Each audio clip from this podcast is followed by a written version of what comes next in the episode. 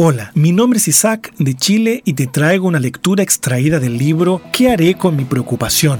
La confianza en Dios de Ministerios Nuestro Pan Diario. El mensaje de hoy se titula ¿Por qué nos preocupamos?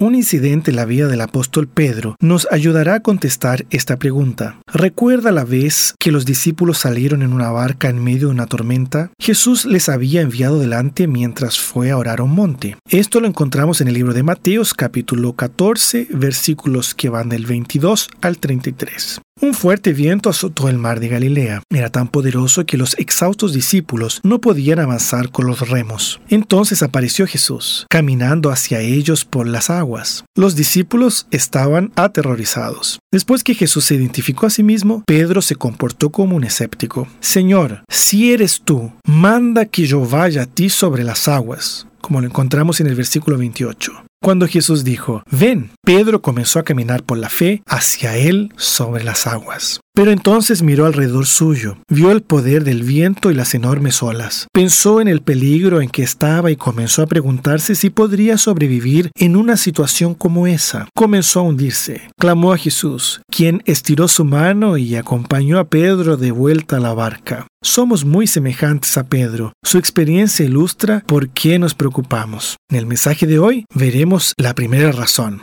Primero, nos preocupamos porque somos vulnerables. Como seres humanos somos susceptibles de muchas cosas. Nos podemos enfermar, la economía puede cambiar, podemos encontrarnos sin recursos debido a una avería del automóvil o a una repentina huelga en las líneas aéreas. Un conductor borracho nos podría chocar. Tememos que alguien nos diga palabras cortantes o nos critique con aspereza y nos hiera profundamente. Somos frágiles, mortales y sensibles. Somos vulnerables física, emocional y espiritualmente. Nos pueden herir de muchas maneras. Como Pedro, somos simplemente humanos y capaces de ahogarnos. Nos preocupamos porque somos vulnerables.